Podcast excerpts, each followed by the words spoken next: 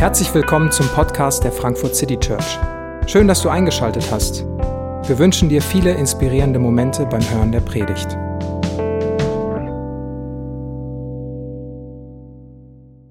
Recht schönen guten Morgen. Ja, ich bin spontan eingesprungen, denn der David ist ja gekrönt worden. Äh, er zeigte, sein Körper zeigte nicht die ganze Resilienz dem Coronavirus gegenüber, den er gerne hätte. Nun, dieses Thema ist sehr komplex. Und ich habe diese Geschichte von den drei Männern im Feuerofen genommen, um einiges zu aufzuzeigen. Als ich mich mit diesem Thema beschäftige, Resilienz, ihr glaubt gar nicht, wie viele unterschiedliche Definitionen dazu gibt. Sehr umfangreich, wenn man mal googelt und so bei Wikipedia nachschaut, dort und dort. Und je nachdem, welchen Psychologen man erwischt, äh, sind es immer Nuancen. Aber diese gefiel mir doch sehr gut. Resilienz beschreibt die seelische Widerstandsfähigkeit, also die mentale Stärke des Geistes und der Seele, Stabilität und Ausgeglichenheit und diesbezüglich wichtige Faktoren, die dazu beitragen, dass schwierige Lebensumstände, Krisen oder berufliche Rückschläge flexibel, bedacht und zum Teil kreativ zu reagieren und somit negative Gefühle wie Hilflosigkeit und Verzweiflung abzuwenden. Also diese Beschreibung fand ich richtig gut, ist von einem Coach, Coaching-Team für äh, beschrieben worden. Ja, wenn wir das drauf haben, dann sind wir gut dran, ne? Und das wünsche ich uns allen. Und ähm,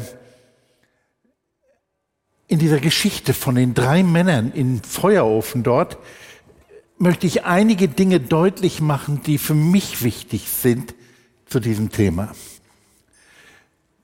Die gegenteilige Seite ist halt das Burnout. Burnout übrigens entsteht nicht durch sehr viel Arbeit. Es gibt Leute, die arbeiten sich krumm und haben nie einen Burnout. Burnout entsteht durch das, was man nicht schafft, wenn der Anspruch und die Realisierbarkeit auseinanderklafft. Wenn man es nicht auf die Reihe kriegt und dann kommt das Gefühl von Hilflosigkeit, von Ohnmacht auf uns zu. Und das ist genau das Gegenteil von Resilienz. Und heute in unseren heutigen Tagen ist Burnout eine Modekrankheit geworden. Das heißt nicht eine Modekrankheit, es ist eine Erscheinung geworden, unter der sehr, sehr viele Menschen leiden. Auch in Frankfurt. Und besonders auch im Bankenviertel. Und in dieser Richtung, ja, wie kann ich das Ausbrennen, das persönliche emotionale Ausbrennen, wie kann ich das verhindern? Was kann ich tun? Und anhand dieser Geschichte von äh, Nebukadnezar und diesen drei Männern möchten wir einiges lernen. Übrigens, um was geht es? Der König Nebukadnezar ist eine bekannte historische Persönlichkeit. Im Jahre 605 vor Christus nahm er seine ganze Armee zusammen und bekämpfte die Ägypter bei einer Stadt Karschemis, etwas östlich von Jerusalem gelegen, und besiegte die Ägypter. Und damit wurde er zu dem damals mächtigsten Herrscher äh, auf der Erde, ja, im fruchtbaren oder furchtbaren Halbmond, je nachdem, wie man sieht. Auf jeden Fall wurde er zum Herrn der damaligen Welt. Und er eroberte auch Jerusalem. War ja nicht weit weg. Und dort nahm er dann einige Leute mit nach Babylon. Und zwar die Kinder der leitenden Leute, die Söhne der leitenden Menschen in Israel, Juda und Jerusalem. Und einer war sehr bekannt. Ich weiß nicht, Daniel ist bekannt. Daniel sitzt auch jetzt hinten am Pult. Schön, dass du das machst und uns hierbei hilfst. Äh, also Daniel ist sehr bekannt Und er ist eine schillernde Persönlichkeit und ein fantastischer Mensch, wenn man die Geschichte von Daniel liest. Und ich möchte euch Mut machen, das Buch Daniel zu lesen. Die ersten sechs Kapitel sind einfach nur Stories, die so geschehen sind in dieser Zeit. Und dann geht es ein bisschen theologische, eschatologische hinein. Und der hatte Freunde, den Shadrach, den Mesach, ja, ist er da, und den Abednego. Die vier waren unzertrennlich. Aber wir müssen sehen, die sind aus Jerusalem nach Babylon gebracht worden als Gefangene, um dort dann nach babylonischer Art und Weise erzogen zu werden, um Funktionen zu übernehmen. Aber sie waren auch Geiseln, dass wenn die Eltern sich nicht anständig benahmen und gegen den König von Babylon rebellierten, konnten die in Kopf kürzer gemacht werden. Also es war eine kritische Situation. Und sie mussten sich an die Regeln halten, die der babylonische Staat ihnen aufdrückte, die Nebukadnezar ihnen aufdrückte. Und das widersprach all dem, was sie gelernt hatten, all den Werten, die sie bekommen hatten. Das ging über Prinzipien der Lebensgestaltung, aber auch sogar bis zum Essen. Und äh, sie sollten Fleisch essen von Tieren, die wir gerne am Grill leben, von Schweinen und ähnlichen so Sparrips. Äh, und die sagt, nee, das dürfen wir als Juden nicht. Und sie wurden vegetarisch dann, haben sich dann ernährt und äh, Gemüse gegessen, sind trotzdem stark geworden und sind dann bekannt geworden vom König. Und dann sind sie so gut geworden, weil sie sich an Werte hielten, dass sie verantwortliche Positionen im Babylon übernahmen. So. Das ist die Vorgeschichte. Und dann hatten sie Positionen. Sie hatten Einfluss. Sie waren dahin gekommen, wo viele hinkommen wollten, nämlich aus einer leitenden Position. Und dann baute Nebukadnezar seine Machtdemonstration auf, indem er ein riesiges goldenes Standbild erbauen ließ. Und dieses Standbild sagte, ich bin der Größte. Solche Leute kennen wir heute auch in der Welt, die sagen, ich bin der Größte und meinten, jetzt bitte fallt alle vor mir nieder und tut genau das, was ich euch sage. Wenn sie das nicht sagen, äh, tun, dann gibt's halt Krieg. Und so bestimmte der König,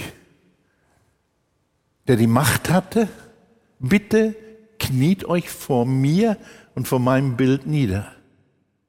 Vor wem knien wir nieder? Vor wem beugst du deine Knie?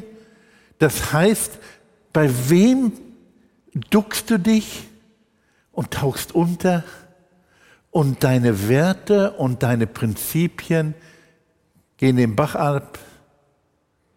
Du empfängst ja nur Befehle sagst, was dein Chef sagt, dass du tun sollst. Versteht ihr? Die Leute sollten vor dem Standbild niederfallen. Und dann standen unsere drei Freunde dort und fielen nicht vor diesem Standbild nieder. Sie fielen vor der absoluten Macht des damaligen babylonischen Reiches nicht nieder. Sie bewahrten Standhaftigkeit. Sie blieben stabil trotz dieser realen Bedrohung, dieser gewaltigen Bedrohung, die Angst machte. Versetzen wir uns nochmal in die Situation. Diese drei jungen Männer hatten ihre Geborgenheit verloren ihre Heimat, ihre gewohnte Umgebung. Sie waren an einem Ort, der nicht ihrer war. Sie haben ihre Freiheit verloren. Und sie waren einer brutalen Willkür ausgesetzt. Was gab ihnen die Kraft, stabil zu sein? Und zwar so stabil, dass sie trotz allem weder innerlich noch äußerlich vor irgendeiner Machtdemonstration auf die Knie gingen. Ich wünsche mir ein bisschen von dieser Stabilität, von der Fähigkeit, Widerstand zu leisten, wenn alles auf mich einströmt, was mir auch Angst macht.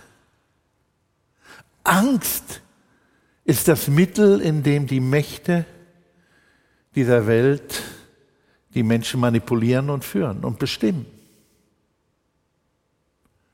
Und was macht uns alles Angst? Was macht dir Angst? Klar, Corona macht Angst, trotzdem es Impfung gibt und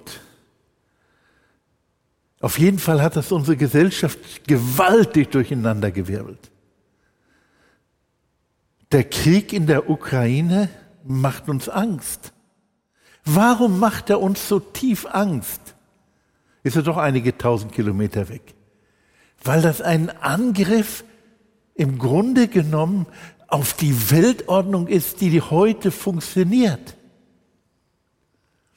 Die Weltordnung, die nach dem Dreißigjährigen Krieg stabilisiert wurde. Und zwar, dass jedes Land autonom ist und sich selber bestimmen kann und dass wir das gegenseitig respektieren. Und alle Imperialisten, Adolf Hitler eingeschlossen, haben das nicht respektiert, sondern sie wollten alles unter ihre Macht konzentrieren. Willkür herrscht. Und wenn man da gegenüber ein werteorientiertes Leben führt, wie Sadrach, Mesach und Abednego, dann kommt man in Konflikt.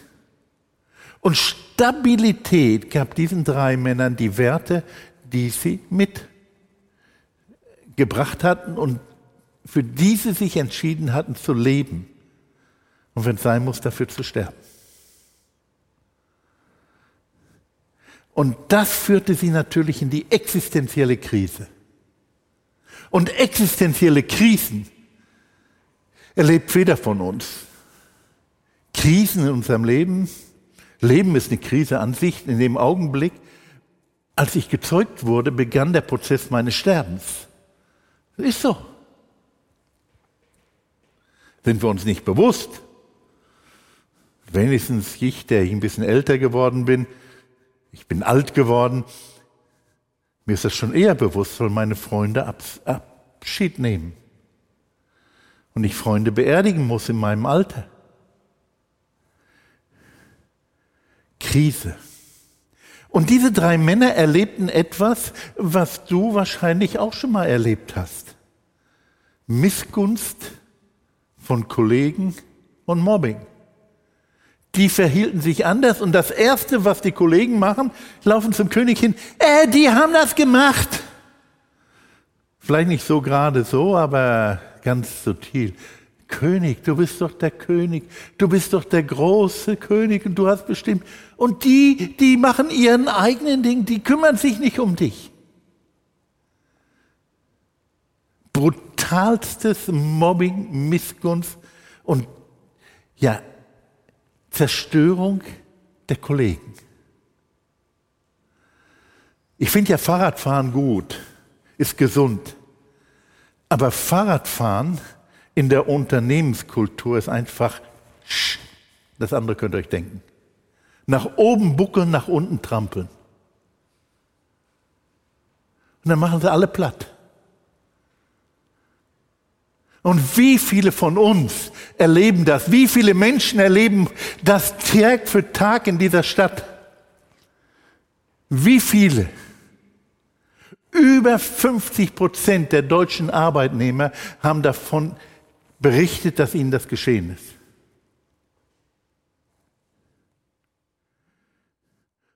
Und in unserer Geschichte fällt auf, dass keiner da ist, der für diese drei spricht.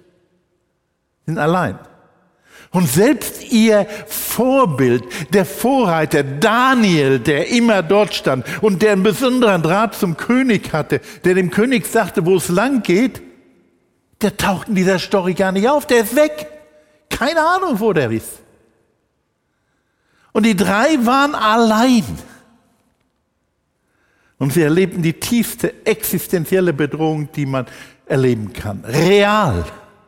Die standen vor der Entscheidung, ja, über Leben und Tod.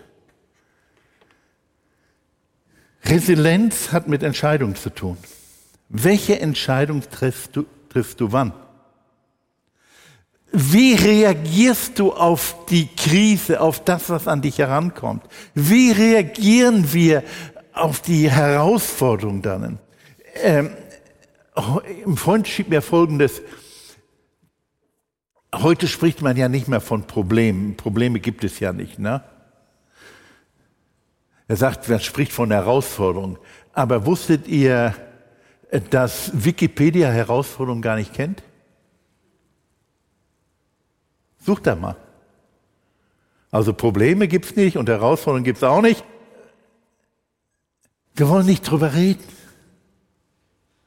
Aber in der Krise, in der Herausforderung, in dem Augenblick, wo etwas an mich herankommt, muss ich mich entscheiden. Und das war eine Entscheidung in diesem Fall, Leben oder Tod. Das war existenziell bis zum geht nicht mehr. Und diese drei Männer haben sich entschieden, nach ihren Werten zu entscheiden. Ihnen war es wichtiger, wert zu sein, etwas wert zu sein, als zu leben. Ich erkläre das mal.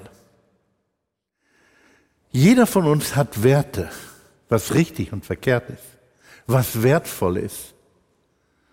Wer Banker ist, weiß etwas von Werten.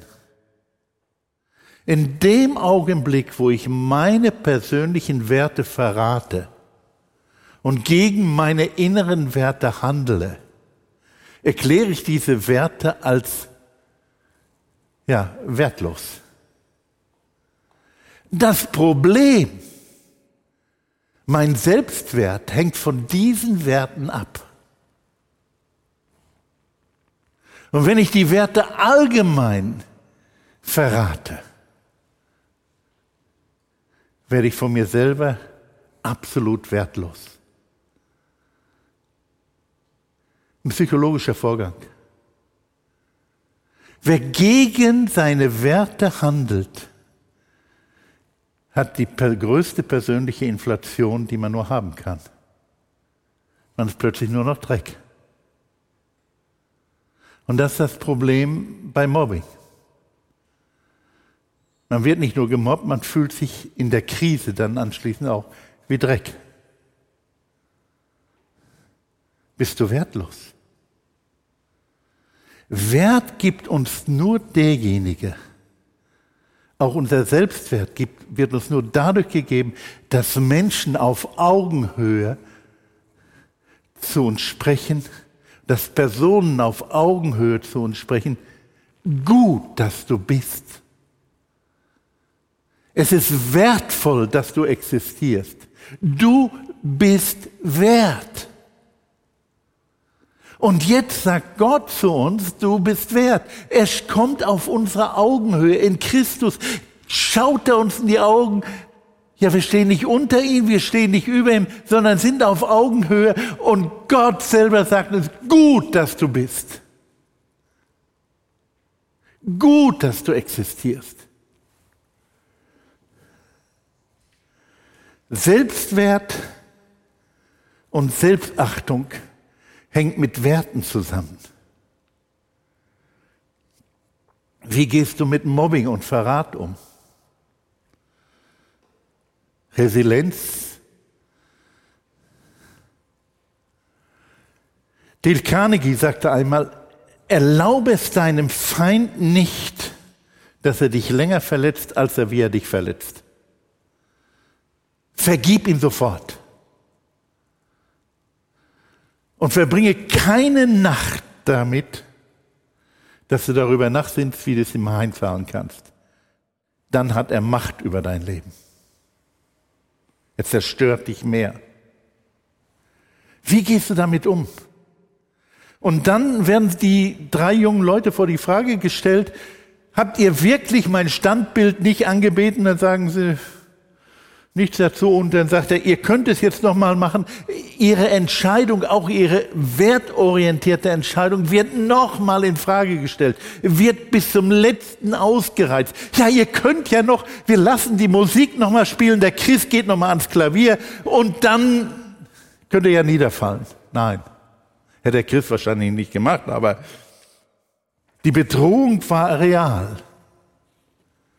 Und sie geben eine Antwort an den König, egal was kommt, egal was geschieht, ob wir nun gerettet werden oder nicht, eins sollst du wissen, vor deinem Standbild fallen wir nicht nieder. Ich stelle nochmal die Frage, vor was fällst du nieder? Wann knickst du ein? Vor dem da? Und schmeißt deine Werte über Bord?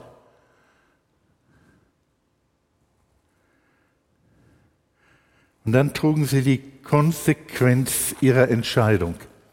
Diese drei Männer. Was hat sie bewogen, so zu handeln? Der Feuerofen ist tödlich. Feuer zu sein. Er wurde richtig angestochen. Der wurde richtig aufgeheizt. Wir haben bei uns zu Hause so einen Pizzaofen, den ich mit Holz anheize. So einen äh, Holzkohl, äh, Holzpizzaofen. Und da können wir auch Brot drin backen. Und heute Mittag haben wir Besuch, weil meine Tochter heute Geburtstag hat und die will bei uns mit ihren Freunden Pizza backen. Und da wird der Ofen auf 400 Grad geheizt. Das ist ganz schön heiß. Da ist auch die Pizza eine Minute fertig und schmeckt super. Äh, aber die haben so angeheizt, dass die Soldaten, die die reingeworfen haben, daran gestorben sind, weil sie die Hitze nicht ertragen haben. Brutal. Ja, und dann geschieht was. Da guckst du aber, ne? Da schaut der König Nebukadnezar in den Ofen und sagt, da habe ich nur drei Männer reingeworfen. Warum laufen denn da vier rum? Und die laufen, die laufen, die gehen da rum. Was ist denn da los? Und der eine sieht wie der Sohn eines Gottes aus.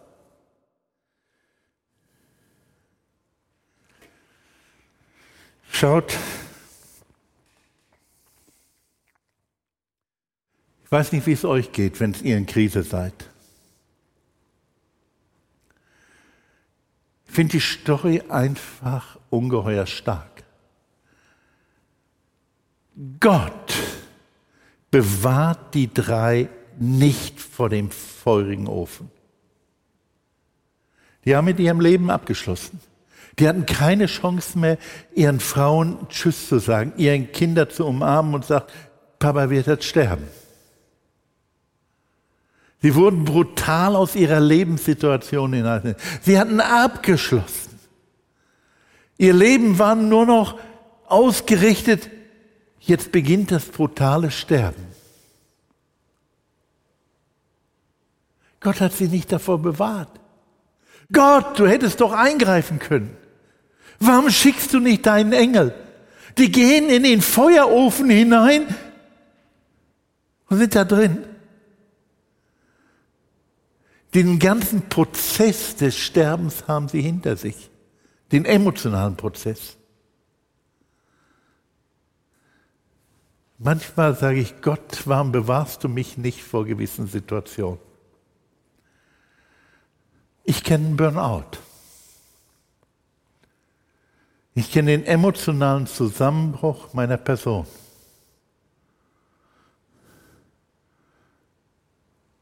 Und ich habe gehofft, Gott kommt vorher.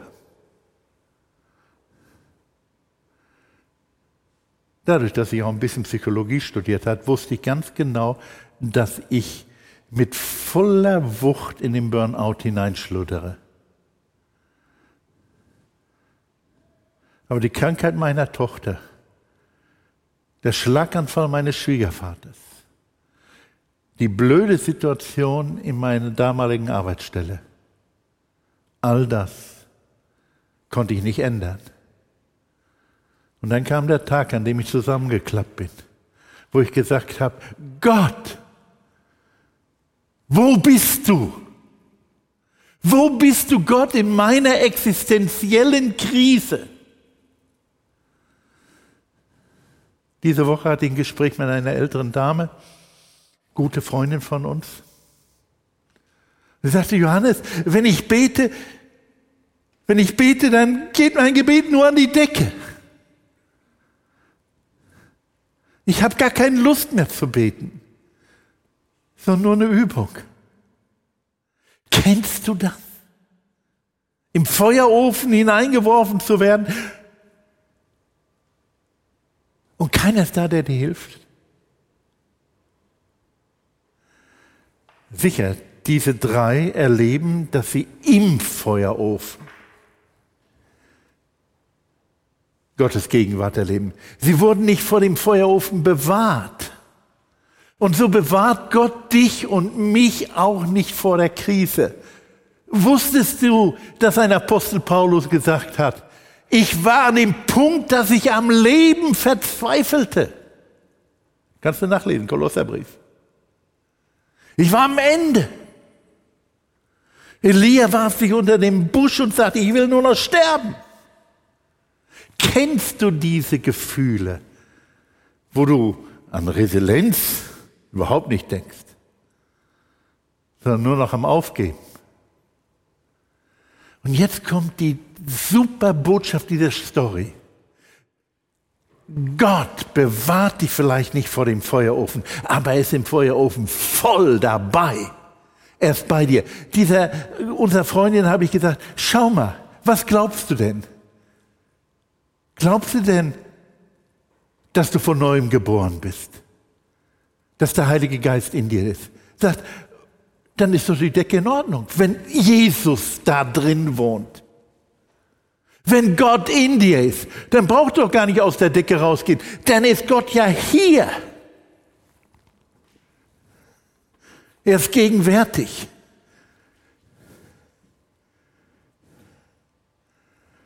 Im Feuerofen. Der Name Jahwe, der Gott des Alten Testaments, der Gott, vor dem Sadrach, Meson und Abednego ihre Knie beugten, der Name dieses Gottes ist Jahwe. Und Jahwe bedeutet, ich bin, ich bin da, ich bin real da. Und zwar nicht nur, ich bin da, nicht nur ich bin, ja, ich bin, ich bin da und ich bin für dich da. Das ist der Name des Bundes Gottes. Ich habe einen Bund mit dir gemacht, eine Allianz eingegangen. Ich bin mit dir ein persönliches Verhältnis eingegangen. Was hat diese drei Männer, diesen drei Männern geholfen? Die Gegenwart Gottes. Sie haben damit gerechnet, ja, alles geht unter, es verbrennt alles. Aber Gott ist da. Und das ist die Botschaft heute. Resilienz entsteht dadurch, weil Gott, dein Gott, weil Jesus Christus Immanuel ist, Gott mit uns. Er hat gesagt, siehe, ich bin bei euch alle Tage bis an der Weltende. Nochmal das unterstreichen. Was hilft, um den Krisen des Lebens zu begegnen? Das erste, Freundschaft. Die waren zu drei, dritt, zu dritt Freundschaften. Pflege Freundschaften. Kostet Zeit, manchmal auch mühsam, manchmal gehen die Freunde auch auf den Geist, besonders wenn sie den Kühlschrank leer fressen. Aber Freunde sind so wertvoll. Freundschaft auf Augehöhe. Die einsame Spitze ist einsam. Jeder, der die einsame Spitze hochklettert, steht da oben irgendwann und ist einsam. Er hat niemand, der zu ihm sagen kann auf Augenhöhe, gut, dass du existierst. Und damit fällt der Selbstwert absolut ins Loch. Und deswegen werden sie Narzissten und machen die Welt unglücklich. Sich und die Welt ist unglücklich. Freundschaft auf Augenhöhe, Pflegefreundschaften, Pflege Gemeinde Jesu Christi. Gemeinde tut gut, auch wenn es da einige sonderbare Heilige gibt. Ich als Pastor darf das wohl sagen. Gemeinde tut gut. Pflege die Präsenz in der Gemeinschaft der Glaubenden und konzentriere dich darauf, dass Gott dass Gott Emmanuel ist, dass er da ist. Nochmal eine Frage. Wo ist Gott? Ist er im Himmel? Ja, da ist er. Ist auf der Erde? Ja, da ist er auch. David Beten Psalm 139. Wo soll ich hingehen vor deinem Geist? Wo soll ich hinfliegen? Äh, Gehe ich nach Osten? Bist du da? Gehe ich nach Westen? Bist du da? Gehe ich in die tiefsten Stellen der Erde? Bist du da? Gehe ich ins Meer, in Marianengraben oder Philippinengraben? Ich weiß nicht gerade, welches der tiefste ist. Gehe ich da unten rein? Bist du immer noch da? Verstecke ich mich? Du bist da. Es gibt kein Leid, keine Krise, in dem Gott nicht präsent bei dir bist. Schau auf ihn. Hebräerbrief sagt, weil wir eine solch große Wolke von Vorbildern, Luther übersetzt Zeugen, aber Vorbildern haben, die in den schwierigsten Situationen auf Gott geschaut haben. Lass uns das auch tun. Er ist Jahwe. Er ist Immanuel. Er ist Gott mit uns, auch in der Krise. Vater im Himmel, ich danke dir für diese Geschichte in der Bibel, diesen Bericht. Herr, und wir leben in einer Zeit, in der es nicht einfach ist in dieser Welt, in dem die Machthaber dieser Welt ihren Macht demonstrieren und versuchen, die Menschen in die Knie zu zwingen. Zur Anbetung ihrer Ideale, Idole oder was weiß ich nicht alles. Und du bist da. Und du sagst zu uns, hab keine Angst. Ja, in dieser Welt habt ihr Angst, aber seid getrost, ich habe diese Welt überwunden. Und ich habe euch lieb ihr seid meine Kinder. Habt du Dank, dass du mit uns bist. Amen.